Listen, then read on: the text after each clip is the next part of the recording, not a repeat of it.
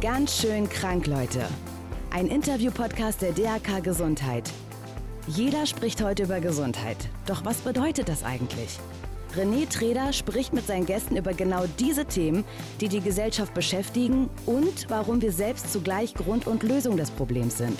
Für ein gesundes Miteinander. Hi und herzlich willkommen hier im Podcast Ganz schön krank, Leute, der DRK Gesundheit. Wie lang ist eine Stunde? Klar, sie besteht aus 60 Minuten und jede dieser Minuten besteht aus 60 Sekunden. Zeit kann man ganz genau messen, Zeit ist objektiv. Gleichzeitig aber auch subjektiv. Mal vergeht so eine Stunde wie im Flug und mal zieht sie sich wie ein Kaugummi. Vor allem, wenn wir warten, wenn wir nichts zu tun haben, kann eine Langeweile entstehen, die sich wie ein riesiger Schatten über unsere Stimmung legt. Besonders langsam kann Zeit vergehen, wenn man krank ist. Schlafen, essen, lesen, Fernsehen gucken und dann wieder schlafen. Und der Kreislauf beginnt von vorne. Der Verein Herzkasper will diesen Kreislauf durchbrechen und dafür sorgen, dass der Alltag von Kindern und Jugendlichen im Krankenhaus schöner wird, bunter wird, dass sie auf andere Gedanken kommen, dass sie gute Gespräche haben und dass sie trotz der fremden Umgebung oder auch weil diese fremde Umgebung zu ihrem zweiten Zuhause geworden ist, lachen und Hoffnung entwickeln. Zu Gast bei mir sind heute Fernanda von Schiller und Jana Neuenstein. Herzlich willkommen. Hallo. Hallo. Schön, dass ihr hier seid. Danke für die Einladung. Fernanda, du hast zusammen mit deiner Schwester Senja den Verein gegründet. Und Jana, du arbeitest mit dem Verein und bist vor allem einer der Buddies. Und das bedeutet, dass du ins Krankenhaus gehst, zu den Kindern, zu den Jugendlichen, zu den jungen Erwachsenen und mit denen etwas machst. Und was ganz genau, das werden wir dann gleich noch ein bisschen genauer erfahren. Genau. Vor dem Interview habe ich euch gerade schon gebeten, dass ihr schon mal vier Fragen beantwortet. Ich habe euch vier Zettel gegeben und lasst uns mal schauen, was eure Antworten dazu waren. Und zwar habe ich euch gefragt, welches Gefühl verbindet ihr mit dem Krankenhaus? Fernanda, vielleicht magst du anfangen. Mhm. Also ich verbinde Sorge mit Krankenhaus. Da kommen wir später nochmal drauf zu. Denn mein Bruder oder unser Bruder Kasper hatte die Idee zu dem Verein. Der lag selber sehr lange im Krankenhaus mit 15 Jahren und wir haben ihn halt viel besucht und natürlich sein gesundheitlicher Zustand hat bei mir viel Sorge auch hervorgerufen. Würdest du sagen, die Familie, die Angehörigen haben eine größere Sorge manchmal als der Patient selbst? Oder hält sich das die Waage? Oder ist der Patient häufig besorgter? Wie hast du es auch ganz konkret vielleicht bei deinem Bruder damals erlebt? Ja, also bei uns, ich hatte schon das Gefühl, dass es eher die Familie ist, die besorgter waren. Weiß ich jetzt nicht, ob das generell so ist, aber im Gespräch mit anderen, die auch selber krank waren oder auch Angehörige hatten, die krank waren, habe ich häufig das Gefühl, die Angehörigen sind besorgter und weil sie natürlich auch so ja machtlos sind und da nicht so viel tun können. Mhm. Unser Bruder Kaspar hat immer eigentlich sehr viel positive Ausstrahlung gehabt und uns eigentlich immer abgeholt und gesagt, machen jetzt mal hier ein Scherzchen und spielen ein Spiel er hat uns eigentlich eher die Sorge genommen, kann mhm. man sogar sagen. Mhm. Jana, was ist das Gefühl, das du verbindest mit Krankenhaus? Ja, bei mir hattest du es ja nochmal spezifiziert. Dadurch, dass ich halt viel im Krankenhaus bin und gar nicht so ein Gefühl damit ausdrücken kann, hattest du ja gefragt, was ich glaube, wie Patienten sich im Krankenhaus fühlen. Und da ist bei mir auf jeden Fall Angst das allererste, was mir in den Kopf gekommen ist. Einfach weil ich das Gefühl habe, dass das irgendwie allgegenwärtig ist und bei fast jedem, der im Krankenhaus ist, irgendwo Angst im Raum steht. Ob es jetzt vor Untersuchungen, vor Diagnosen, vor der Zukunft ist. Ich habe das Gefühl, dass es ein total ängstlicher Ort ist irgendwo. Es gibt ja viele Kinder, Jugendliche, aber auch viele Erwachsene, die nicht nur für eine Nacht oder für zwei Nächte im Krankenhaus sind, sondern unter Umständen für Wochen und Monate. Wie erlebst du das im Umgang mit Menschen, die länger im Krankenhaus sind? Steigert sich die Angst? Gewöhnt man sich irgendwann daran oder ist die tatsächlich immer so ein Begleiter? Ich glaube schon, dass eine Gewöhnung irgendwo stattfindet. Also ich glaube, wenn akut Dinge sind, dann sind die Emotionen immer deutlich stärker, als wenn etwas chronisch ist. Ich glaube, dass man sich an jede Emotion irgendwo gewöhnt. Aber ich glaube, auch da gibt es dann wieder Phasen. Also, also ich glaube nicht, dass man das so speziell sagen kann. Also es gibt dann wieder Phasen, dann sieht alles gut aus und dann passiert wieder was und dann kommt noch eine krassere OP oder irgendwas dazwischen, wo man dann doch wieder Angst kriegt oder dann kommt noch eine neue Diagnose dazu, wo man auch Angst um seine Familie, um Angehörige kriegt. Also ich glaube nicht, dass man da irgendwas generell sagen kann. Ich glaube, da geht auch jeder irgendwo anders mit um. Mhm. Und Angst wahrscheinlich auch immer dieses Ungewisse so. Also auch du hast ja schon ja. das Stichwort Diagnose gesagt, so. Was für eine Diagnose könnte es sein? So, was bedeutet das für mich? Ist das heilbar? Können die Ärzte da was machen? Und auch wir alle sind ja, glaube ich, mit so einer Grundangst auch vor dem Tod so ausgestattet. Mhm. Und dieses Krankenhaus macht nochmal so ein Bewusstsein für so eine Endlichkeit. So, hier ja, könnte es auch Fall. vorbeigehen. So auch jede Operation ist ein Risiko. Definitiv. Oder eben auch, was ist, wenn es gar keine Medikamente gibt oder wenn es schon zu spät ist oder so. Der zweite Begriff, die zweite Frage war, welchen Geruch verbindet ihr mit Krankenhaus? Fernanda? Ganz klar Desinfektionsmittel. Mhm. Also da wird alles von vorne bis hinten, von oben bis unten desinfiziert. Im Krankenhaus, da ist ja der Herd, um sich Keime einzufangen und man kommt rein und es riecht nach Desinfektionsmittel. Mhm. Und ich habe auch noch einen Begriff in Klammern aufgeschrieben, in Bezug auf meinen Bruder, nämlich China-Ente. Er war sehr lange ja im Krankenhaus, habe ich ja gesagt, und irgendwann konnte er dieses Krankenhaus essen, hatte er keinen Bock mehr drauf und sein Liebstes war chinesisch zu essen. Und er hat sich dann in der Zeit, als er auf sein Transplantationsherz gewartet hat, immer jeden Abend eine Peking-Ente bestellt, die in sein Zimmer geliefert wurde. Deswegen verbinde ich das auch mit Krankenhaus. und die dann den Geruch von der Desinfektion über. Gepaart mit China-Ente. Ah, ja. Jana, welchen Geruch verbindest du? Ja, ich bin beim gleichen. Also ich habe mhm. auch Desinfektionsmittel aufgeschrieben. Einfach auch, weil es für mich auch so Standard ist, wenn ich in ein Krankenhaus gehe, das erste oder eins der ersten Dinge, die ich tue, ist mir die Hände zu desinfizieren. Und mhm. das heißt, das ist so das Erste, was man eigentlich aufnimmt, wenn man mhm. reingeht da entsteht ja eigentlich auch schon mal so eine Awareness von, mhm. oh, hier ist irgendwas anders als zu Hause. So ja. zu Hause, wenn ich nach Hause komme, habe ich nicht so ein Desinfektionsding im Flur hängen, sondern hier irgendwie droht Gefahr, Keime, Ansteckung. So, ich bin eine Gefahr für die vielleicht oder die sind für mich eine Gefahr. So, da ist auch diese Angst vielleicht nochmal da, die du auch anfangs so meintest, die sich da irgendwie nochmal verbindet. Mhm. Die dritte Frage war, welches Geräusch verbindet ihr mit Krankenhaus? Also bei mir sind es quietschende Gummisohlen. Mhm. Also ist vielleicht auch so ein Klischee, weil ich glaube, wenn ich mich so zurückerinnere, tragen viele doch auch mittlerweile diese Cox oder Clocks oder wie sie heißen. Ich glaube, die quietschen jetzt nicht so unbedingt. Aber es ist so dieses, auch dass es was anderes ist. Der Boden ist immer tiptop gewischt und darauf quietschen halt die Sohlen. Also vor allem von den Ärztinnen und Ärzten und dem Pflegepersonal. Mhm. Ja, für mich sind es Pieptöne. also ja. ich habe das Gefühl, dass ständig irgendwas piept und das hat man zu Hause gar nicht. Es ist irgendwie ständig hat man so hohe, schrille Töne, weil natürlich auch die ganze Zeit auf irgendwas aufmerksam gemacht wird und irgendwie piept es die ganze Zeit. Mhm. Ja, auch nochmal so, hier ist was anders, so Alarm vielleicht auch so ein bisschen so, oder jetzt ist irgendwas ungewöhnlich und dass es anders piept als sonst, ist irgendwie so dieses, hier ist was nicht in Ordnung. Der letzte, der vierte Begriff oder die vierte Frage war, welches Bild assoziiert ihr mit Krankenhaus? Mhm. Also ich sehe dann Pflegepersonal und die, die Ärzte im grün-türkisen Kittel. Mhm. Bei mir war das Erste, was mir in den Sinn gekommen ist, lange weiße Flure. Und dann habe ich so beim zweiten Gedanken das Weiß nochmal so umkringelt, weil ich finde, es ist total weiß. Also sowohl die weißen Kittel von den Ärzten als auch die Wände sind irgendwie weiß, die Bettbezüge sind meistens irgendwie weiß oder hell, irgendwie alles ist weiß. Ja, vielen Dank erstmal. Jana, wir unterhalten uns gleich nochmal ein bisschen genauer, was du dort alles erlebst, dann mit den mhm. Patienten auch, weil du gehst rein, klopfst an die Tür und sagst, hallo, ich bin von Herzkasper und wir könnten jetzt Zeit miteinander verbringen. Und wie du es ganz genau machst und was da so passiert, was die Reaktionen sind und wie du das erlebst, gucken wir uns gleich nochmal ein bisschen genauer an. Vorher möchte ich gerne mit dir, Fernanda, ein bisschen genauer darüber sprechen, wie ist Herzkasper eigentlich entstanden und was ist die Grundidee. Du hast ja schon gesagt, dein Bruder war sehr krank er hatte eine Herzerkrankung. Mhm.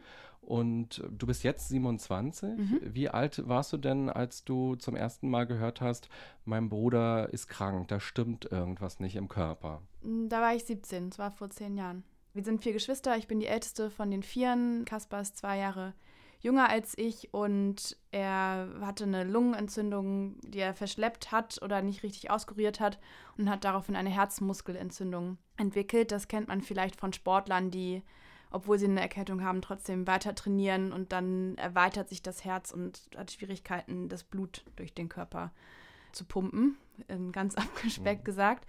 Und war dort erst eine Nacht dort vor Ort im Krankenhaus, weil der Hausarzt gesagt hat, okay, das ist schon ein bisschen brenzliger, da müssen die Experten ran. Und dann kam er aber doch auch relativ schnell nach Hamburg ans UKE, Uniklinikum in Hamburg, und wurde dort dann untersucht. Und dann fing das an, sein Weg. Hattest du damals schon so dieses Gefühl im Bauch, oh, das ist jetzt wirklich so brenzlig, dass es lebensgefährlich ist? Oder war eher so der Gedanke, nein, da geht er ins Krankenhaus, wird wieder gesund gemacht und dann geht alles weiter wie vorher?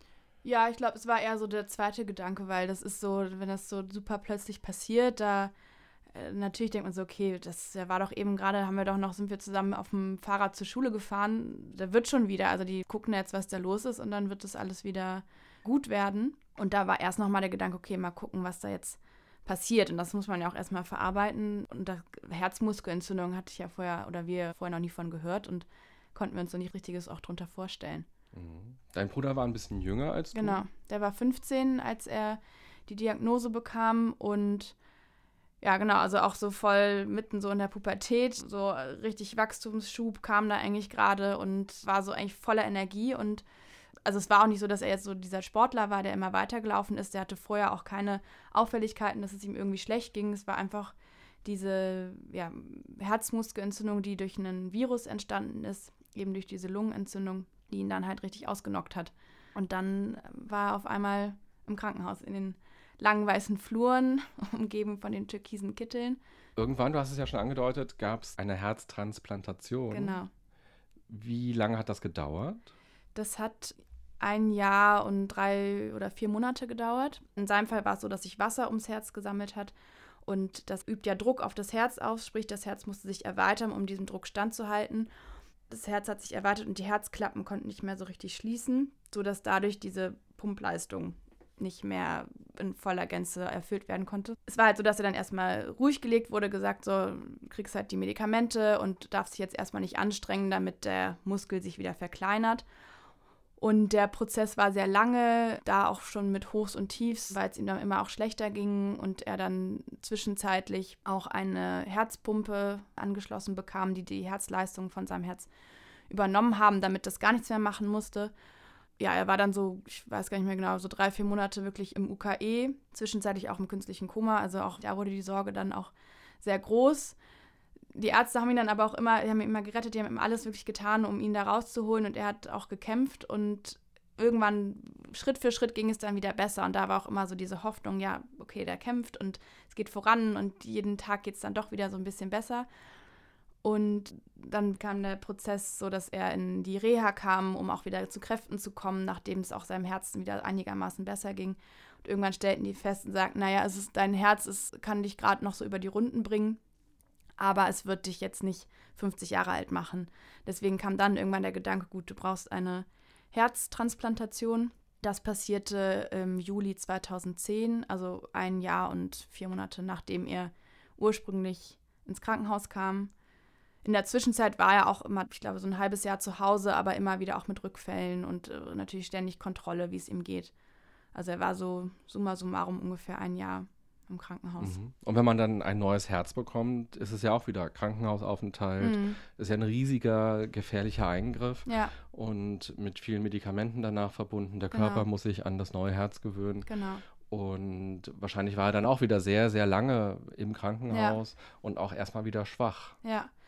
Diese OP, klar, die ist ein wahnsinniger Eingriff, aber die hat er, so haben es die Ärzte uns auch mitgeteilt, auch echt gut überstanden. Er hatte super Werte und war, ich weiß gar nicht mehr genau, ich glaube, so ein paar Wochen war er dann noch im Krankenhaus, aber ist dann relativ schnell in die Schule gegangen und auch wieder auch um diesen Alltag reinzukommen. Also hat sich dann langsam wieder durchgekämpft und gesagt, ja, ich bin jetzt wieder da und ich will die Schule machen, ich will Abi machen. Das hast du ja schon Kaspar, deinen Bruder, beschrieben als äh, jemand, der sehr optimistisch mhm. ist und der euch da auch mitgerissen hat ja. mit seinem Optimismus. Und du hast gerade so ein bisschen beschrieben, wie es ihm körperlich immer so ging in den unterschiedlichen Phasen. Mhm. Wie ging es ihm denn da psychisch? Also konnte er seinen Optimismus so weiter aufrechterhalten? Und wenn ja, wie hat er das geschafft? Oder wo ging es dann doch in den Keller mit seiner Stimmung, mit seiner ja. Hoffnung. Ja. Klar, die Phase, wo er wirklich super schwach war, da teilweise auch noch gar nicht richtig reden konnte nach der langen Koma-Phase, da war erstmal, war wir da, wir waren da und haben, ich weiß auch nicht mehr genau, was wir alles gemacht haben, aber einfach auch, dass wenn wir Geschwister auch alleine mal da waren und einfach was erzählt haben und zusammen einen Film geguckt haben, das war für uns gemeinsam wirklich gut. Und dann, dass ich erinnere vor allem die Phase, als er auf sein Herz gewartet hat. Also es ging ihm eigentlich gut. Ja, er war jetzt nicht topfit, aber er war jetzt nicht so, dass er sterbenskrank auf dem Bett lag. Er war halt in seinem Zimmer. Hinzu kam, dass er isoliert war, weil er Krankenhauskeime sich eingefangen hat. Also relativ am Anfang. Das heißt, er durfte nicht mit anderen Patienten in Kontakt kommen, was nochmal diese Stunden, wo er alleine war, nochmal verstärkt hat. Aber da war es einfach so, er hat, glaube ich, sich eine riesen Videosammlung aufgebaut, die dann auch teilweise Ärztinnen und Pflegepersonal haben sich Videos, äh, DVDs damals, ja, da war Netflix, ja, haben sich bei ihm das geliehen. Der hat super gerne Musik gehört und auch echt super gern getanzt. Und es gibt so eine Situation, da es erzählt uns heute noch eine Erzieherin, die reinkam, die sagt, ich wollte eigentlich mit ihm irgendwie was vorlesen oder ein Spiel spielen. Und Kaspar hat gesagt, nee, also echt, darauf habe ich jetzt echt keinen Bock wir tanzen jetzt mal. Mhm. Und er konnte noch nicht richtig aufstehen. Also er saß im Bett, hat seine Musik angemacht und hat irgendwie diese Pflegerin, Erzieherin ums Bett gewirbelt. Und sie erzählt heute noch, sie war danach fix und foxy. Kaspar hatte glückselend gestrahlt und hat so gesagt, okay, ich versuche das zu machen, worauf ich auch sonst Bock habe. Dadurch, dass er lange auf Intensivstation war, hatte er halt ein sehr enges Verhältnis auch mit dem Pflegepersonal und den Physiotherapeuten, wer da auch immer reinkam. Und abends, wenn nicht so viel los war auf Station, hat er auch gesagt, okay, so jetzt, ich, jetzt bin ich mal hier der Oberarzt und hat sich irgendwie einen Kittel angezogen. Dann haben sie ihn in den Rollstuhl gesetzt und ich glaube dann sogar auch mal über die Flure gefahren und dann hat er irgendwelche Röntgenbilder gegen das Licht gehalten und den mhm. Oberschwestern gesagt, was sie jetzt zu tun haben. Und das war immer so sein Charakter. Er hat immer wirklich gut rumgeschäkert und auch immer sehr viel Quatsch gemacht. Also hat seinem Namen immer auch mhm. alle Ehre gemacht. Er wusste auch, wie er andere auf die Palme bringt. Ja, aber hat das irgendwie so reingebracht und immer das so mit Humor, zumindest uns gegenüber auch gesehen. Und natürlich gab es Phasen, wo es ihm wirklich auch schlecht ging. Da war viel auch halt noch im Krankenhaus oder in der Reha und hat das mit uns Geschwistern teilweise auch gar nicht so geteilt. Mhm. Nachdem er dann transplantiert war und es ihm auch wieder besser ging, er wieder zu Kräften kam, haben wir auch ein paar Mal drüber gesprochen, wie es für ihn so war, aber er hat auch gesagt, ich habe das Schlimmste jetzt einfach auch vergessen mhm. und ich schaue jetzt nach vorne und es wird irgendwie weitergehen und war dann auch wieder der guten Hoffnung und das wird weitergehen. Ich habe jetzt dieses Herz und also er hat das, die schweren Phasen auch aus meiner Sicht auch viel so mit sich selbst ausgemacht, aber ich habe im Nachhinein gehört, dass er auch viele Freunde hatte, denen er sich gegenüber geöffnet hat, die für ihn dann da waren. Vielleicht auch uns als Familie nicht gegenüber, weil er uns auch schützen wollte und nicht noch mehr Sorge bereiten mhm. wollte. Das kriege ich auch viel mit, dass Kinder dann das Gefühl haben, so ihre engsten Familie und Freunde ein bisschen entlasten zu wollen, weil sie das Gefühl haben, sie sind schon so eine große Belastung und wenn es ihnen dann auch noch, es geht ihnen sowieso schon schlecht, aber wenn es dann noch mal so richtig schlecht geht, dann wollen die auch nicht, dass, wie du gesagt hast, die sich zu viel Sorgen machen oder zu viel Angst kriegen und sagen dann, okay, ich stehe das lieber durch und mache das mit mir aus oder suche mir dann wen anderes, als dann noch mehr Belastung zu sein. Also das habe ich auch super viel mitbekommen. Mhm. Also Kasper hatte offenbar das, was man so Resilienz nennt, also so eine starke psychische Widerstandskraft, also mit Problemen, mit Schicksalsschlägen konnte er gut umgehen, konnte trotzdem irgendwie weiterleben und auch Freude haben und Spaß haben. Und du hast ja auch gerade ganz schön beschrieben, wie ihr es geschafft habt, auch eine Normalität so in dieses Krankenzimmer und trotz der Krankheit zu bringen, dass man ihn nicht nur so in Watte packt und nur Mitleid hat und sagt, wie schlimm ist denn das, was dir da jetzt widerfahren ist, sondern dass man sich auch gegenseitig ärgert und aber auch lachen kann und so. Jetzt ist es ja so, dass er selbst ja auch Phasen hatte, wo er damit vielleicht weniger gut umgehen konnte. Du hast es ja auch gerade schon gesagt, das hat er dann vielleicht mit anderen ausgemacht oder mit sich alleine. Wie ist denn das als Familie, als große Schwester, wenn man plötzlich sieht, der Bruder ist krank? Wie hast du das erlebt? Wie bist du da mit deinen Sorgen und mit deiner Traurigkeit umgegangen? Und würdest du sagen, du hast ja den Verein zusammen mit deiner Schwester Xenia gegründet, mhm. die ein paar Jahre jünger ist als du, dass sie das auch nochmal anders für sich erlebt hat als du, diese schwere Phase der Erkrankung? Ja, eindeutig. Also natürlich als älteste Schwester war ich ja auch schon vor der Krankheit, gibt es ja typische Rollenbilder, wir sind die Ersten, war ich immer natürlich diejenige, die zu Hause so die Verantwortung übernommen hat, sich häufig auch als zweite Mutter äh, vielleicht auch mal zu viel ungewollt irgendwie so gefühlt hat. Und natürlich, es war mein jüngerer Bruder und der lag auf einmal da im Krankenhaus. War jetzt nicht so, dass ich ihm vorher ihn da mich die ganze Zeit um ihn gekümmert hätte, aber schon so, okay, was passiert hier jetzt? Und zu Hause hatte ich halt auch viel die Verantwortung dann für meine jüngeren Geschwister. Und unsere Mutter war, ist jeden Tag nach Hamburg gefahren. Auch wir haben es halt so gut es ging halt auch ermöglicht, wenn wir nach der Schule und unsere Hobbys sollten wir natürlich auch noch weitermachen. Da, uns sollte jetzt ja auch nicht das Leben stehen bleiben. Also wir hatten auch einen sehr engen Familienbande und Freunde, Freunde unserer Eltern, die immer für uns da waren, auch wenn wir nach Hamburg gefahren sind und meine Eltern gesagt haben, so, wir sind jetzt erstmal bei Kaspar und dann sind wir mit einer Tante erstmal auf der Alster Tretboot gefahren, um, um uns auch abzuwechseln und, und abzulenken auch. Und das war auch gut, dass wir da so einen Halt auch als Familie drumherum hatten, um uns Geschwister auch natürlich aufzufangen. Ja, ist, glaube ich, ein ganz wichtiger Punkt und ich glaube, das gibt es gar nicht überall. Mhm. So in allen Familien ja. oder auch wenn der Partner, die Partnerin oder so auch krank ist, dass man sich selbst vielleicht auch fragt, darf ich denn jetzt überhaupt noch glücklich sein? Darf mhm. ich denn jetzt Freude haben, lachen und meine Hobbys machen? So müsste ich nicht immer nonstop so am Krankenbett liegen und zu Hause auch irgendwie eine Traurigkeit empfinden, dass man ja. auch vielleicht sogar Schuldgefühle haben kann, was es dann noch schwerer macht, mit dieser Situation ja. an sich schon umzugehen. Also für mich war es auch so, dass ich so gemerkt habe, so in der Schule, Schule, dass der, was, was, was ist hier eigentlich wirklich Kern? Rege ich mich jetzt darüber auf, dass der Lehrer mir jetzt eine, eine halbe Note schlechter gegeben hat, als ich es eigentlich gewünscht hätte? Oder was führen? Das hat natürlich einem nochmal so, also richtig hart an den Füßen, so von gerissen, einmal so auf dem Boden der Tatsachen, so, okay, worum geht es hier eigentlich? Und ist jetzt auch nicht so wichtig, was jetzt hier in der Schule passiert. Also ich stand kurz vorm Abi, aber dachte so, okay, es gibt so viel mehr als Schule und irgendwie dieser Erfolgsdruck, dem wir irgendwie gesellschaftlich so stehen, sondern einfach, dass wir irgendwie Freude haben und diese Momente genießen, die wir mit Kaspar haben. Und die hatten, haben wir auch immer mega genossen. Es war echt immer eine gute Zeit, auch so schlimm es auch war. Kaspar ging es dann ja auch besser. Ja. Es gab das neue Herz mhm. und das ist auch vom Körper gut angenommen worden. Wie ging es dann weiter? Ja, also Kaspar war dann gerade 17 geworden mit dem neuen Herzen und ist dann wieder auf die Schule gegangen, wollte sein oder Ziel war Abi zu machen und hat angefangen auch Sport zu machen, er hat äh, super viel Krafttraining gemacht, weil er einfach gesagt hat, so ich will jetzt hier, er war ziemlich groß auch und so ich, ich baue jetzt hier die Muckis wieder auf und hat gesagt, so ich mache jetzt mein Leben irgendwie weiter und musste natürlich immer regelmäßig seine Medikamente nehmen, damit das Herz nicht abgestoßen wird. Aber hat so gesagt, so, ich mache jetzt mein Ding weiter und mache Freizeiten, gehe mit meinen Freunden aus, gehe auf Partys und hat so sein gesagt, so, ich bin jetzt wieder voll im Leben und das mache ich jetzt, mache ich jetzt. Und das war auch wirklich gut, dass er auch so wieder aus diesem Wattebausch von zu Hause, glaube ich, auch rauskam, wo alle immer gefragt, oh, hast du deine Medikamente genommen? Und so, so wieder so im ich bin ein junger Typ, der jetzt irgendwie erwachsen werden will und will jetzt nicht immer nur mit diesen Samthandschuhen angefasst werden. Also war voller, voller Energie, jetzt voll ins Leben zu starten und zu gucken, was, was es ihm bringt. Mhm. Und dann war es so, dass er in der Zeit irgendwann stieg er aus dem Zug. Meine Mutter hat ihn von irgendwoher abgeholt und dann sagte er zu unserer Mutter: Übrigens, irgendwann gründe ich mal Herzkasper. Mhm. Und da fragte sie so: Wie? Herzkasper? Was? Was soll das denn sein? Naja, also ich bin ja, ich bin Kasper, ich hab, irgendwie kommt es immer doch zum Thema, dass ich ein transplantiertes Herz habe.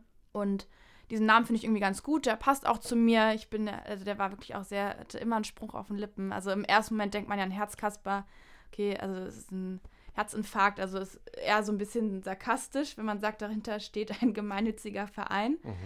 Aber er hat gesagt, naja, es soll auch irgendwie das zeigen, dass man so ein bisschen Freude und Abwechslung und mal so nicht so ernst alles zu nehmen. Dafür sollte der Name stehen. Und seine Idee war es zu sagen, junge Leute, die lange Zeit im Krankenhaus verbringen, so wie er es getan hat, denen soll einfach mal Abwechslung geboten werden, eben Farbe, Normalität, so gut es geht, in den langweiligen Krankenhausalltag zu bringen.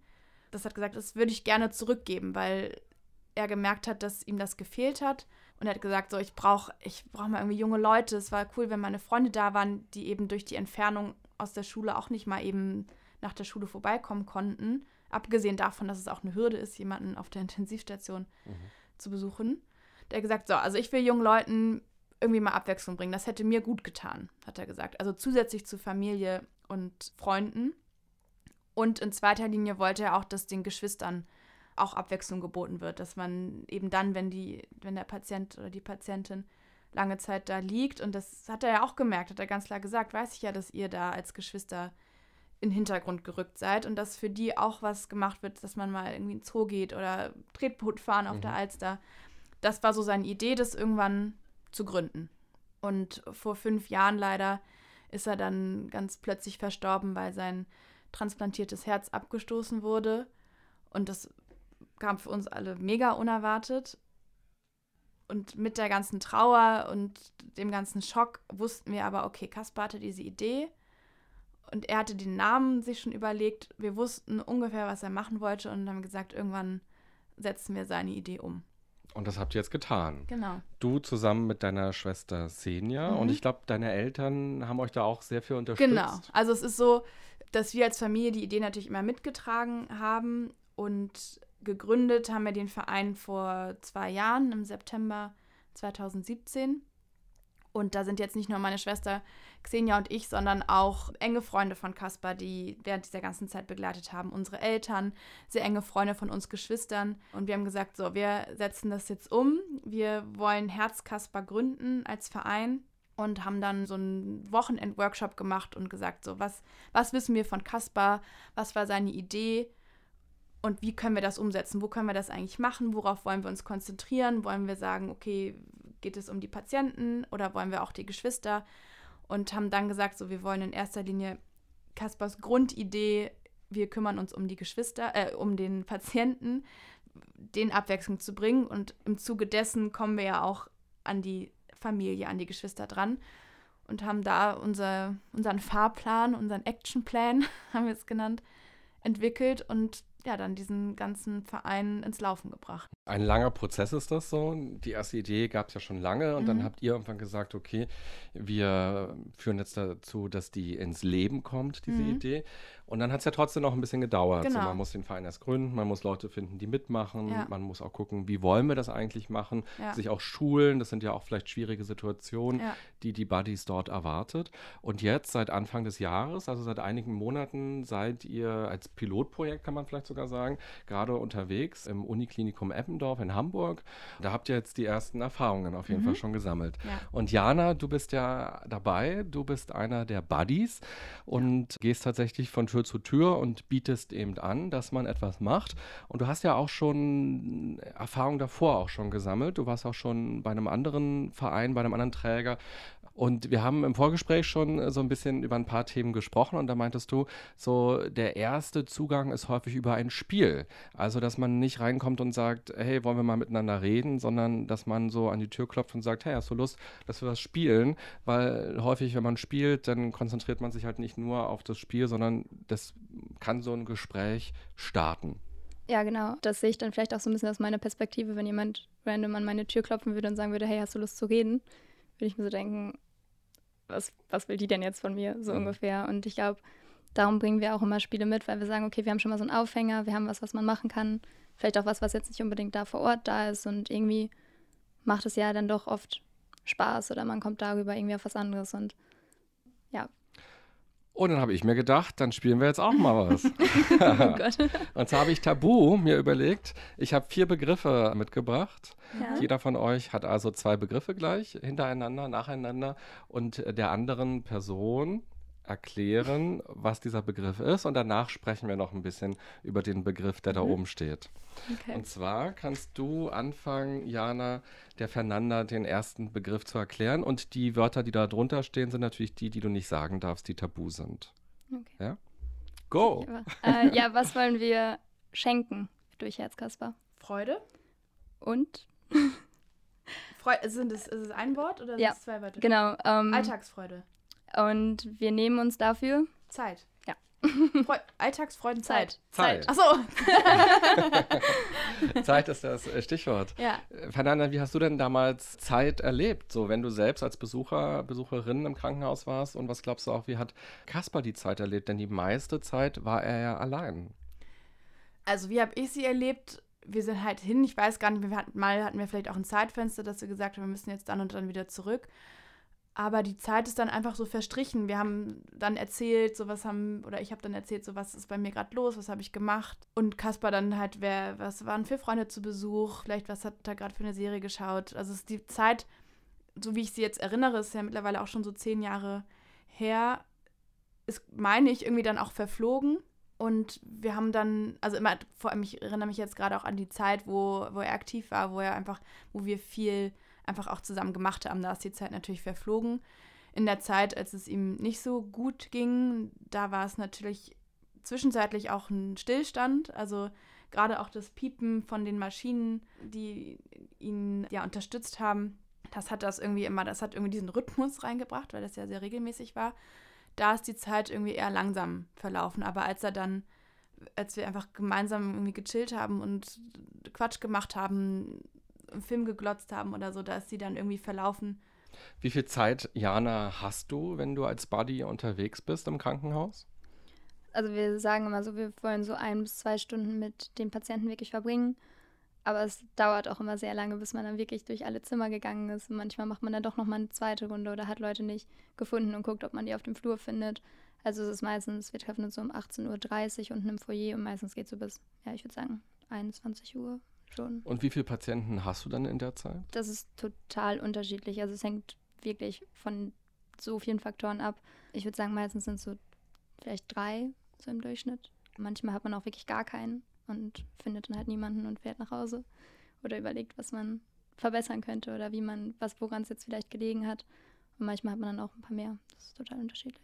Und bist du dann immer ganz alleine mit der Person oder ist es auch so, dass man die Patienten miteinander trifft und gemeinsam alle was machen?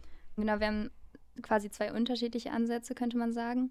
Das, was ich jetzt hauptsächlich mache, ist wirklich diese Montagsbesuche, die wir machen. Und da sind wir mit zwei Buddies und klappern quasi so alle ab und versuchen, diese zusammenzubringen und im Gemeinschaftsraum. Es kann auch sein, dass dann wirklich jemand nicht das Bett verlassen kann, isoliert ist oder sowas, wo dann man eins zu eins quasi was macht.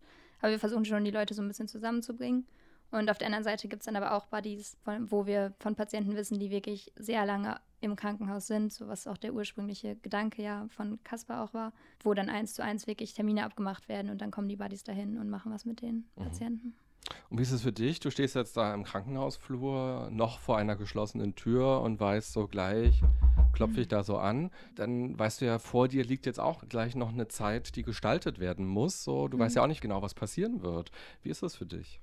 Irgendwie, also ich finde, so jede neue Tür ist wieder so eine kleine Herausforderung. Also ich stehe davor und muss mich so einmal kurz zusammenreißen und überwinden, weil man nicht weiß, was hinter der Tür liegt und weil ich auch denke, oh Gott, so ich glaube, ich würde es auch komisch finden, wenn jemand einfach an meine Tür klopfen würde und da reinkommen würde und natürlich sind sie es gewohnt, aber irgendwo ist ja dieser Raum auch Privatsphäre und ich stehe da jedes Mal und bin so, so einen ganz kleinen Moment nervös und denke so, oh, und muss mich dann so einmal zusammenreißen. Also das ist so, viele Leute denken immer so, es kommt ja ganz natürlich und du gehst da rein und sagst so, hi, aber für mich ist es schon so, ich reiß mich einmal zusammen und sag so, okay, puh, atme einmal durch und dann gehe ich rein und man hat auch nicht immer gute Laune, man versucht trotzdem so ein bisschen zu sagen, so ein bisschen zu pushen und zu sagen, hey, und habt ihr nicht Lust? Und man muss auch irgendwo motiviert sein und darum muss ich mich immer so einmal zusammenreißen und sagen, okay, und du gehst ja jetzt mit dem Grinsen rein und sagst, hey, habt ihr nicht Lust, was Cooles zu machen? Mhm.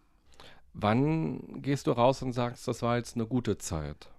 Boah, per se kann man das nicht sagen, aber ich glaube, einfach wenn ich das Gefühl hatte, dass es irgendwie eine schöne Stimmung war. So ganz grundsätzlich. Man hat selten im Krankenhaus so wirklich tolle Stimmungsmomente. Es ist doch irgendwo sehr, ja, weil viel sehr belastend, glaube ich, ist. Und so, wenn ich jetzt zurückblicke, ist es ganz oft, wenn wirklich, wenn ich gemerkt habe, okay, Kinder sind nicht so gut drauf oder junge Patienten oder Jugendliche sind nicht so gut drauf und dann sie aber doch gelacht haben oder irgendwie sie ein positives Feedback gegeben haben und gesagt haben, hey, das hat mir jetzt Spaß gemacht oder das war cool oder danke. Und ich glaube, da gibt es ganz viele Sachen. Ich glaube, so eine Dankbarkeit ist was, wo man denkt, okay, das hat jetzt echt was gebracht, dass ich da war, weil doch viele dann sehr dankbar dafür sind, dass man Zeit miteinander verbracht hat. Auch wenn sie am Anfang so waren, ah nee, habe ich keine Lust drauf und dann vielleicht die Mutter überredet hat, ja komm, gib dir doch einen Stoß. Und manchmal ist es auch schön, wenn man einfach Kontakte aufbaut zwischen den Patienten, also dass die Patienten sich kennenlernen und zu sagen, hey, wir sind ja jetzt beide noch zwei Wochen hier. Lass doch mal uns morgen wieder hier treffen oder ich komme vorbei oder sowas. Mhm. Also es ist ein Einlassen von allen Seiten eigentlich. Du lässt dich auf diese Tür ein. Du hast es gerade so schön gesagt, so man weiß nicht, was hinter der Tür ist. So jede Tür ist eine neue Herausforderung. Mhm. Aber auch die Patienten müssen sich auf dich einlassen, müssen mhm. sich vielleicht auch mal auf die anderen Patienten einlassen, die sie irgendwie auf dem Krankenhausflur sehen, aber die dann auch so anonym erstmal erscheinen. Ja. Gerade wenn die auch in einem anderen Zimmer, auch hinter einer verschlossenen Tür sind.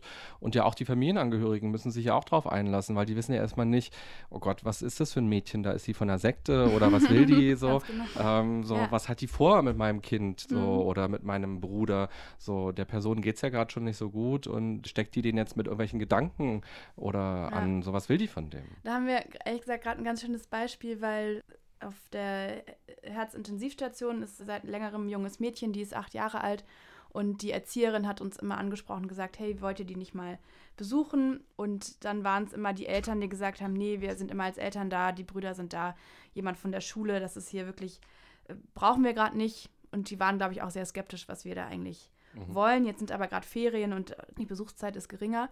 Und jetzt ist eine unserer Herzkasper-Buddies war halt einmal da. Die Eltern waren auch da und haben halt gesehen, okay, das Mädchen findet das super gut und wir sind jetzt nicht irgendwelche Freaks, die irgendwas Komisches machen. Und dass die Eltern jetzt beim zweiten Mal auch viel entspannter waren und auch gesehen haben, okay, die kommen auch, wenn sie sagen, sie kommen. Und sie gemerkt hat, das bringt jetzt irgendwie auch ein bisschen Entspannung in den straffen Zeitplan der Familie. Mhm. Zu sagen, okay, jetzt ist mal vielleicht eine Stunde jemand anders da, der wir vertrauen. Wie du sagst, ist natürlich super wichtig. Aber da kommt jetzt ein bisschen auch Entlastung für die Familie auch mit rein. Mhm. Ja, man muss es wahrscheinlich erleben und dann eben positive Erfahrungen machen und dass es sich eben auch weiter rumspricht, so was das sein kann.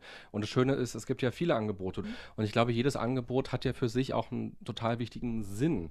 So, es gibt ja ganz viele verschiedene Menschen, die im Krankenhaus liegen, verschiedene Altersgruppen, verschiedene Hintergründe und es ist toll, dass es jetzt immer mehr Angebote gibt, auch durch euch jetzt, ganz speziell für Kinder, Jugendliche und auch junge Erwachsene, weil man ja doch dann eine andere Sprache hat. Hm. Fernanda, für dich Ah, kommt ja, wir sind ja noch beim dein- Spiel. Tabubegriff. Wofür steht ein Kleeblatt? Glück. Ah, sehr gut. Okay. Und was kann Glück im Krankenhaus bedeuten? Ich glaube, es sind ganz kleine Sachen, die schon im Krankenhaus Glück bedeuten können. Es kann auch einfach mal bedeuten, einfach mal frei lachen zu können, einfach mal seinen Grund, warum man jetzt gerade hier ist, vergessen zu können und irgendwo anders sein zu können. Es kann natürlich auch sein, diese Tatsache, dass man wieder gesund ist oder dass man geheilt ist, dass man nach Hause kann. Ich glaube, ganz viel Glück ist, wenn man gesagt bekommt, okay, das ist alles gut gelaufen, du kannst nach Hause und das wird vermutlich wieder gut gehen oder es sieht sehr gut aus. Ich glaube, so das ist das größte Glück, was man einem Patienten zumindest schenken kann. Aber ich glaube, es gibt ganz viele Glücksmomente, die man auch im Krankenhaus haben kann. Wie kannst du als Buddy Menschen glücklich oder glücklicher im Krankenhaus machen? Vielleicht so ein bisschen das, was ich gerade gesagt habe, so ein bisschen diese Tatsache, im Krankenhaus zu sein, vergessen zu machen. Also das ist was, was ich total cool finde, wenn ich das schaffe, so einfach mal Krankenhaus, Krankenhaus sein lassen, aber doch zu merken, ich bin jetzt irgendwo doch woanders. Ich bin jetzt nicht im Krankenhaus und ich bin nicht konstant mit meiner Diagnostik konfrontiert. Ich bin nicht konstant mit den kranken Menschen hier konfrontiert, sondern ich kann mal einfach so ein bisschen freier sein. Ich finde, das ist so das, was ich versuche. Und wirklich auch einfach ein bisschen Witz und ein bisschen gute Laune mit reinzubringen, weil die ja doch manchmal verloren geht da. Mhm. Wie ist das für dich, Fernanda? Also für mich natürlich war Glück im Krankenhaus immer dann, wenn gesagt wurde, okay, Kasper geht's wieder besser, einen Schritt haben wir wieder geschafft. Also eigentlich genau das, was Jana gerade beschrieben hat, eben dem Patienten und den Angehörigen zu sagen, wir gehen jetzt voran und es geht weiter und wir kriegen das alles wieder hin. Aber doch auch die Momente, in denen wir einfach zusammen glücklich waren, die habe ich so halt so im Bildern vor Kopf, wo wir, obwohl es drumherum gepiept hat, obwohl wir die weißen Wände um uns drum hatten, trotzdem gemeinsam mit Kasper, sei es als Geschwister oder nur wir mal zu zweit oder als ganze Familie, glücklich waren und gesagt haben, so wir genießen jetzt den Moment und freuen uns, dass wir hier gemeinsam die China-Ente essen oder irgendwie rausschauen oder irgendwie einen Film geguckt haben und einfach nur mal geredet haben. Also das waren ja glückliche Momente in traurigen Zeiten auch. Mhm. Und Glück dadurch als ganz wichtige Momente auch und vor allem eben auch, so wie du es gerade beschrieben hast, als wichtige Erinnerungen auch. Ja. Also wenn du jetzt an deinen Bruder denkst, so die letzten Jahre, seine letzten Jahre, dass du ihn nicht nur an den piependen Maschinen siehst in Erinnerung, sondern auch, wie ihr Filme geguckt habt und wie ihr euch geärgert habt im Krankenhaus und schöne Momente auch Ja. erlebt habt. Und die letzten vier Jahre war er ja, klar, der kam immer wieder nochmal ärztliche Untersuchungen einfach zum Check-up, aber er war ja in, im Alltag, er war ja so wie andere auch. Und das war für ihn immer so wichtig. Hat gesagt, ich möchte nicht, nicht mit Samthandschuhen angefasst werden. Ich will nicht immer, dass Leute gucken, "Oh, was ist mit dir eigentlich los? Sah man ja auch nicht immer sofort, wusste man ja nicht. Und das war irgendwie so glückliche Momente, die wir auch als Familie, als Geschwister, als diese ganze Krankenhausphase vorbei war, zusammen verbracht haben. Also ich erinnere mich an ein Wochenende, das wir, glaube ich, ein oder zwei Jahre nach seiner Transplantation verbracht haben, wo wir einfach nur wir vier Geschwister unterwegs waren und einfach wir zu viert und ein Wochenende in Berlin verbracht haben und einfach unser Ding gemacht haben. Was für mich wichtig ist, ist, dass Glück, zumindest laut meiner Interpretation, kein konstanter Zustand ist. Ich finde, das muss man sich immer wieder klar machen. Das ist halt ein Moment. Ich glaube nicht, dass man sein ganzes Leben lang glücklich sein kann, aber man kann ja versuchen, möglichst viele glückliche Momente zu schaffen mhm. und das vor allem dann auch im Krankenhaus ja, oder schön. in jeder Institution oder wo auch immer man sich gerade befindet. Mhm. Jana, für dich der dritte Tabubegriff? Uh, ähm, ja, wir haben alle ganz viel, hm? oh. weshalb wir das hier durchziehen. Wir haben alle ganz viel Mumm. Äh, Mut. Ja, Kraft. Ähm, fast. Äh, unser ganzes Team ist sehr, wir kriegen immer gespiegelt, dass wir alle sehr fröhlich hm, sind. Dass wir sehr viel investieren Ausstrahlung. und sehr viel. Äh, ähm, manchmal fehlt einem, zum Beispiel, wenn man zum Sport gehen möchte, dann hat man Energie. Anders, anders. Ja. Motivation, ja. ja. Sehr gut. Motivation ist das Wort, genau. Ja, von dir haben wir ja schon gehört voneinander, was die Motivation war oder ist. Wir können gleich vielleicht nochmal genauer raufgucken. Wie ist es bei dir, Jana? Was ist deine Motivation? Du hast mir im Vorgespräch gesagt, mit Krankenhaus hattest du eigentlich gar nicht so wahnsinnig viel zu tun, als du das erste Mal dich entschieden hast, Menschen im Krankenhaus zu besuchen und mit denen Zeit zu verbringen. Du meintest, du selbst warst wahrscheinlich nur bei deiner Geburt im Krankenhaus und konntest dich jetzt gar nicht erinnern an irgendeinen Krankenhausaufenthalt. Du hast BWL studiert damals noch. Das heißt, du hattest auch gar keinen Bezug zum medizinischen Raum. Was hat dich dazu gebracht, zu sagen, ich will einen Teil meiner Freizeit kostenlos zur Verfügung stellen? Und zu wildfremden Menschen gehen, die ich gar nicht kenne, wo ich mich auch mit den medizinischen Sachen gar nicht auskenne und mit denen jetzt Zeit verbringen. Ja, ich glaube, ich habe einfach in so einer sehr, in so einer Blase quasi bin ich aufgewachsen. Ich glaube, es gab einfach so nie diese großen Probleme. Ich glaube, ich hatte einfach sehr viel Glück von zu Hause aus schon, dass alles sehr stabil war und ich ein stabiles Umfeld hatte. Und trotzdem haben meine Eltern, die auch beide in eine pädagogische Richtung gehen, auch immer so darauf aufmerksam gemacht, ja, es geht auch anders und uns immer, also mich und mein Bruder immer so sehr dahin getrieben auch, oder nicht getrieben, aber so dahin gebracht, dass wir gedacht haben, ja, okay, wir wollen auch irgendwie, wir sind sehr dankbar für das, was wir haben und irgendwas wollen wir zurückgeben können. Und genau, dann, als ich damals studiert habe, war ich der Meinung, dass ich irgendwas neben diesem doch nicht so sozialen BWL-Studium machen möchte und habe mich dann so ja, ein bisschen auf die Suche gemacht. Eher was, was, womit ich mich identifizieren kann. Ich wollte jetzt nicht unbedingt in ein Altenheim, weil ich dachte, okay, das ist irgendwie nicht meine Gruppe, sondern ich wollte was Jüngeres und fand dann das total toll, weil ich dachte, okay, es zeigt nochmal total viele Perspektiven auf und auch so im Nachhinein gibt es sehr viel Relation, wenn man sowas macht. Also ich dachte mir, okay, ich probiere das mal aus und hatte auch am Anfang sehr viel Respekt davor, aber dachte, vielleicht ist es ja ganz cool. Also es war so, so dieses Bedürfnis, okay, ich sollte vielleicht irgendwie was zurückgeben, weil ich es gut habe und andere Menschen haben es vielleicht nicht so gut und ja, dann auch habe ich auch erst so nachher gemerkt, dass es einem selber dann doch wieder sehr viel zurückgibt. Also es ist gar nicht so, ich gebe was und investiere da, sondern es ist doch wieder, im Endeffekt habe ich gar nicht was zurückgegeben, sondern auch sehr viel zurückbekommen wieder. Mhm. Ja, das hat dein Leben ja auch nochmal grundlegend verändert, weil du hast dann irgendwann dich entschieden, dein Studium hinzuschmeißen, BWL, und inzwischen studierst du ja Medizin. Genau. Das heißt, das Krankenhaus wird später auch dein Arbeitsplatz sein oder die Praxis. Irgendwie auf jeden Fall wirst du künftig dich mit Krankheiten und mit Kranken, mit Patienten und auch mit den Angehörigen tagtäglich auseinandersetzen. Ja. Fernanda, wie ist es? Man könnte jetzt ja sagen, na gut, mein Bruder hatte diese Idee, jetzt konnte er die Idee nicht umsetzen, aber ich als Fernanda oder ich als Senior, wir haben halt ganz eigene Ideen. So, was hat euch denn motiviert, so seine Idee dann umzusetzen jetzt? Also als ich meinen Bachelor studiert habe in Berlin, da war ich hier auch aktiv in einem Verein, auch einem gemeinnützigen Verein. Und da habe ich eben auch gemerkt, okay, das ist halt, wenn du da auch wirklich an der Front sozusagen bist oder auch, ich war lange dann auch so im Orga-Team im Hintergrund und so diese Strippen zu ziehen, das hat mir generell irgendwie, macht mir viel Spaß, so Projektmanagement. Ähm, aber ich habe auch gesehen, so die, wir haben ja, ich glaube, drei Jahre nachdem Kasper gestorben war oder vier Jahre, dann haben wir gesagt, so jetzt gründen wir das wirklich weil ich auch gemerkt habe, da ist das ist natürlich Kaspers Geschichte, die ist sehr eng ja mit uns als Familie verbunden, aber dass der Bedarf einfach auch so da ist. Also wir haben viel Gespräche geführt, bevor wir gesagt haben, was machen wir jetzt eigentlich mit Kaspers Idee, um auch zu hören, gibt es denn sowas schon, dass junge Leute junge Leute im Krankenhaus besuchen? Können wir uns da vielleicht irgendwie andocken?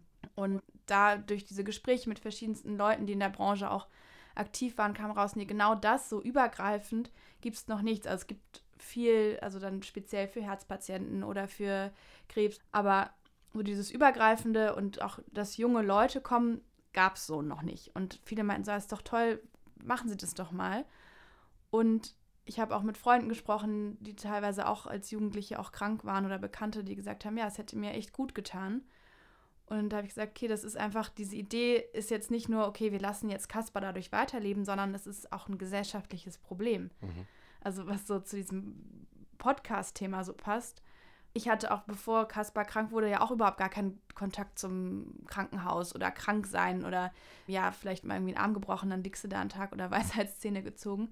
Aber dieses wirklich da, da ist wirklich Bedarf. Und Kaspar hatte, haben wir ja beschrieben, war auch viel besucht, hatte ein Riesenumfeld, aber es gab dann auch, hat man auch mitbekommen, dann Patienten, wo dann nicht so ein großes soziales Umfeld da war. Oder die Familie 500 äh, Kilometer entfernt lebte und gar nicht so viel da sein kann, wie wir das auch sein konnten. Und ich habe, das war für mich so die Motivation zu sagen, so, das war Kaspers Idee, aber sie hat auch Potenzial und da sind Leute, junge Leute, die junge Erwachsene, denen wir dadurch einfach ein paar Stunden Auszeit Glück schenken können.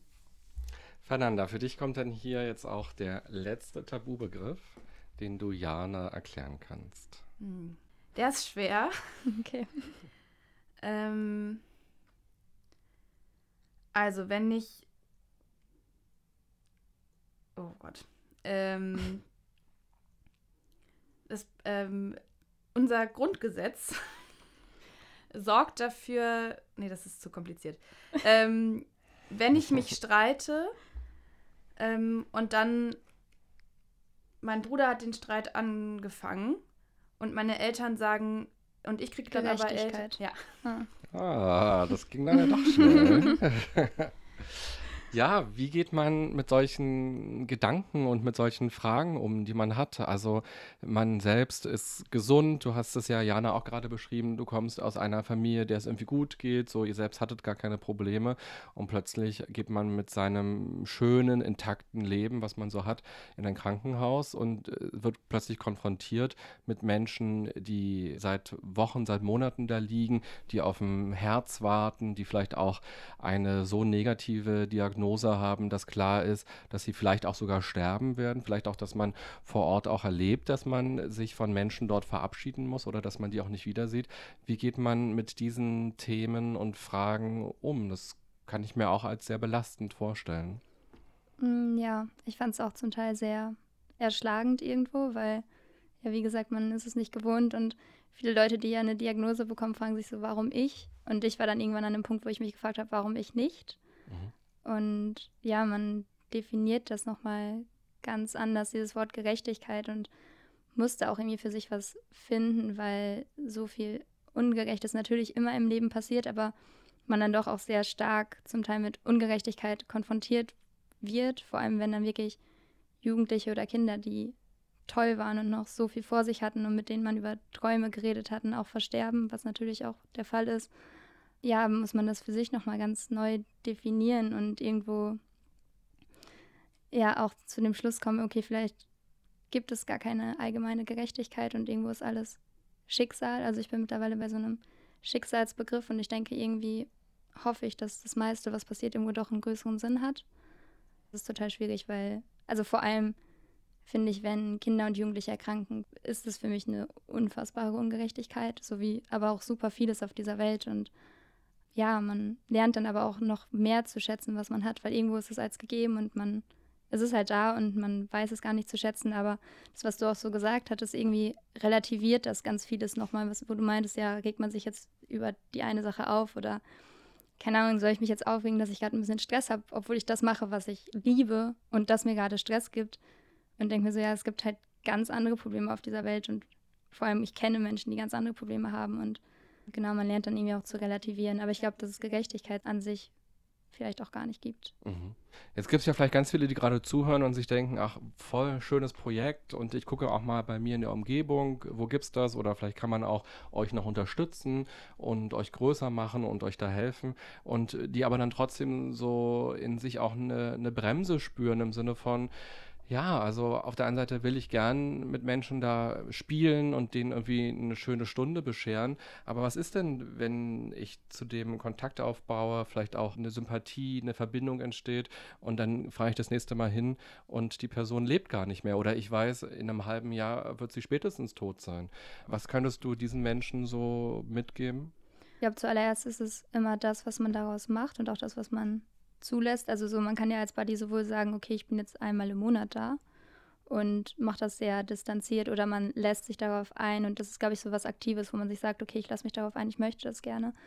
Aber ich glaube, natürlich kann es sehr schmerzhaft sein und sehr, ja, erschütternd in vielerlei Hinsicht, aber es, man wächst sehr stark daran. Also ich denke, dass man, ja, dass die größten Niederschläge ja auch irgendwo immer den stärksten Wachstum in einem selber bringen und da ist es genauso und es gibt einem unfassbar viel und was mir geholfen hat, ist so einfach als Fazit immer zu sehen, okay, ich bringe so viel Positives in dieses Leben oder ich bringe so viel Positives in den Moment rein und die Patienten und Jugendlichen sind so dankbar und einfach das so, ja, sich vor Augen zu führen, dass ich finde, warum sollte das eine Bremse sein, wenn ich, auch selbst wenn ich weiß, dass jemand stirbt, aber ich weiß, hey, ich kann ihm tolle Momente beschaffen, finde ich, sollte das keine Bremse sein, weil es irgendwo so ein Ding ist, so, hey, ich mache einfach was super, super Tolles und auf der anderen Seite kriege ich auch sehr viel zurück, eben was ich gesagt habe, man bekommt diese Dankbarkeit, man hat ja selber auch Spaß daran und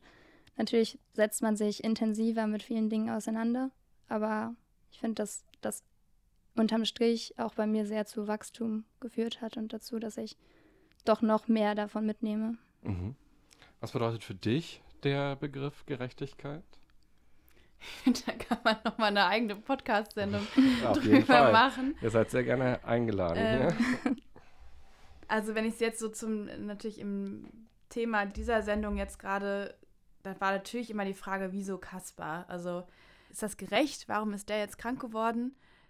Und da nochmal ihn auch zu spiegeln, er hat mir gegenüber zum Beispiel nie gesagt, warum ich.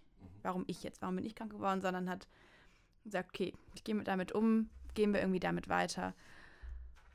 Und ich denke auch, also ich auch in meinem Umfeld, dafür wird man dann ja auch sensibler, wenn, wenn, weil wir selber sowas erfahren haben, habe ich auch mitbekommen, andere junge Menschen, auch die krank geworden sind oder die im jungen Alter verstorben sind bei einem Unfall durch eine lange Krankheit. Ist das gerecht?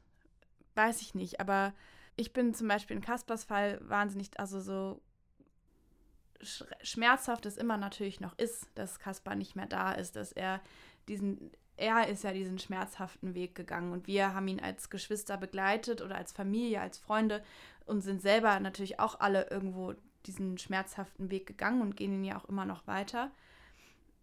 Aber für mich war es immer so ein auch Geschenk, dass Kaspar eben nicht direkt nach der Krankheit gestorben ist, sondern dass sein Körper hat das Herz angenommen, er hat noch vier Jahre gelebt und hat so viel Power und Lebensmut und Freude in sein Umfeld gebracht, was wir im, nach seinem Tod teilweise auch erst richtig erfahren haben. Hat natürlich auch noch viel, also wirklich sehr viel Mist noch gebaut, der jetzt auch nicht hier thematisiert werden muss, aber so, er hat so sein, auch wenn es nicht gerecht war, wenn es gefühlt nicht gerecht war, hat er, hat es angenommen, hat gesagt, so, weiter geht's und ich mache irgendwie das Beste draus. Und ja, und es war nicht gerecht, aber man geht dann halt damit um. Und auch das hat mich vielleicht auch gelehrt, okay, es gibt Situationen, die sind einfach unfair. Aber es bringt dann auch nicht selber zu sagen, okay, ich jammer da jetzt irgendwie super lange hinterher, sondern ich schaue, was kann ich daraus machen oder kann ich die Situation abschließen und sagen, so, war kacke, beim nächsten Mal mache ich es anders, manchmal ist auch die Frage, man sagt, oh, das war voll unfair, aber wie viel trage ich eigentlich selber dazu bei, dass es unfair ist? Mhm. Also, dass man häufig auch die Schuld auf andere schiebt und sagt, ja, der hat mich jetzt halt unfair behandelt. Passiert auch, aber manchmal muss man auch, finde ich, auch an sich selbst gehen und gucken, wie viel trage ich eigentlich dazu bei, wie viel kann ich selber eigentlich für mein gerechtes Leben, das ich gerecht empfinde, tun. Ich finde, wenn ich da noch einmal was sagen darf, da passt vielleicht auch wieder, also vielleicht ist es naiv von mir so ein bisschen an Schicksal zu glauben, aber wäre die Geschichte mit Kaspar nicht passiert, hätten wir wahrscheinlich Herz Kaspar nicht. Ja. Und dass es dann sowas Positives, was aus sowas Schrecklichem dann doch irgendwo wieder hervorkommen kann und was euch, glaube ich, sehr viel Kraft gibt. Auch so zu sehen, wie dieser Verein immer weiter wächst und tolle Dinge tut. Und ich finde halt wirklich, es hatte dann vielleicht doch irgendwo auch so seinen Sinn oder zumindest auf jeden Fall was Schönes, was daraus entsprungen ist, obwohl es so schlimm war und man es niemandem wünscht. Mhm. Wie kann man euch, wie kann man Herzkasper unterstützen? Also in erster Linie von uns erzählen, uns folgen bei allen Social Media Kanälen, wir sind bei Facebook und Instagram. Wir sind gerade ja aktiv in Hamburg. Du hast es gesagt, es ist eigentlich noch ein Pilotprojekt und wir wollen, unsere Vision ist es, deutschlandweit als Herzkasper aktiv zu werden, aber sind uns auch bewusst, das alles Schritt für Schritt zu machen. Also in Hamburg suchen wir immer Buddies, auch die sich trauen, auch sagen, okay, ich traue mich an die Tür zu klopfen und in Gruppen oder alleine Zeit zu verbringen. Die Ähm, unterstützen auch. Ja, Also man ist nicht auf sich allein gestellt. ja. Wir haben auch ein Orga-Team, das dahinter steht. Also wir sind das Konzeptteam, ist quasi der Kern des Ganzen, die sich überlegen, was heißt es, Buddy zu werden? Was brauchen die Buddies vorher? Es gibt so eine Mini-Schulung sozusagen, um sich erstens als Team untereinander kennenzulernen, aber auch auf grundlegende Situationen aufmerksam gemacht zu werden. Also wie, worauf muss ich mich eigentlich einstellen, gerade dann, wenn du eben nicht Medizin studierst und diesen Alltag kennst. Absprache mit dem Krankenhaus, also das ist halt ein Team, das im Hintergrund rödelt. Marketing-Team haben wir auch ein mega starkes Team, die da sehr aktiv sind, wo wir auch immer über uns über jeden freuen, der auch der Erfahrung mitbringt oder auch keine Erfahrung sagt, ich möchte mich darin ausprobieren. Wir haben ein Fundraising-Team, weil wir sind gemeinnützig, sprich wir leben von den Spenden und überlegen uns da eben Konzepte, wie können wir halt die entsprechenden Zielgruppen ansprechen, ja, Fördermitglied zu werden. ähm, und ja, das Wichtigste ist, uns natürlich als Verein zu unterstützen. Da freuen wir uns mega drüber. Total. Ich glaube auch, dass ihr ganz viele Menschen jetzt neugierig gemacht habt, äh, die zugehört haben und die jetzt dann mal im Internet schauen, was ihr alles ganz genau macht und wie man euch dann da auch kontaktieren kann, wenn man noch Fragen hat und mitmachen will. Sehr cool. Ganz am Ende des Interviews gibt es immer drei Halbsätze für alle Gäste hier. Und die stelle ich euch jetzt auch mal und ihr könnt sie nacheinander beantworten.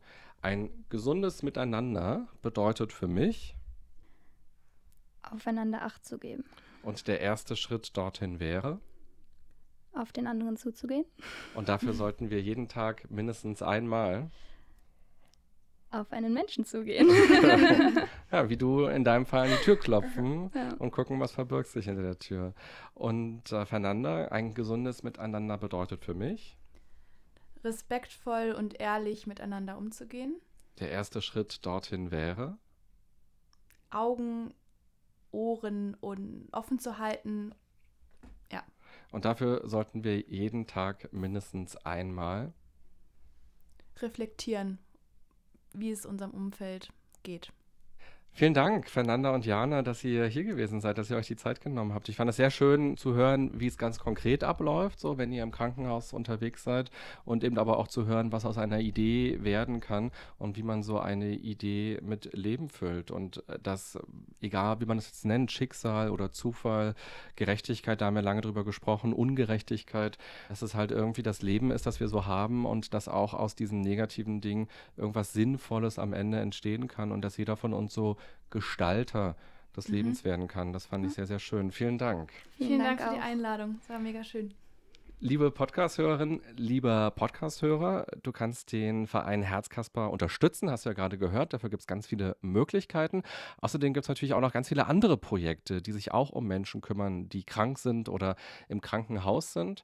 Vielleicht verspürst du ja gerade Energie, dich für etwas zu engagieren. Dann schau doch mal, welche Möglichkeiten gibt es. Im Internet gibt es ja ganz viele Infos dazu und du kannst ja auch mal einfach dich an deine Krankenkasse wenden oder auch beim Krankenhaus bei dir in der Gegend nachfragen, was es für Möglichkeiten gibt. Zum Einstieg habe ich ja gesagt, dass eine Stunde zwar einfach aus 60 Minuten besteht und diese 60 Minuten jeweils aus 60 Sekunden bestehen. Zeit kann man also ganz objektiv messen und trotzdem, das kennen wir ja alle, kann sich Zeit total verschieden anfühlen. Wenn diese Stunde hier für dich interessant war und wie im Fluge vergangen ist und du den Podcast magst, dann zeige uns das doch gerne. Du kannst Herzen und Sterne und Likes da lassen, genau da, wo du den Podcast hörst hörst. Und ganz besonders freuen wir uns über Kommentare. Was ist für dich interessant? Und vielleicht hast du ja auch Themenvorschläge. Vielen Dank auch fürs Zuhören und für deine Zeit. Bis bald. Bye bye, sagt René Träder. Das war ganz schön krank, Leute. Der Podcast der DAK Gesundheit mit René Träder. Danke fürs Zuhören und abonniert gerne unseren Podcast, um keinen der folgenden spannenden Gäste mit ihren inspirierenden Geschichten zu verpassen. Und nicht vergessen, für ein gesundes Miteinander.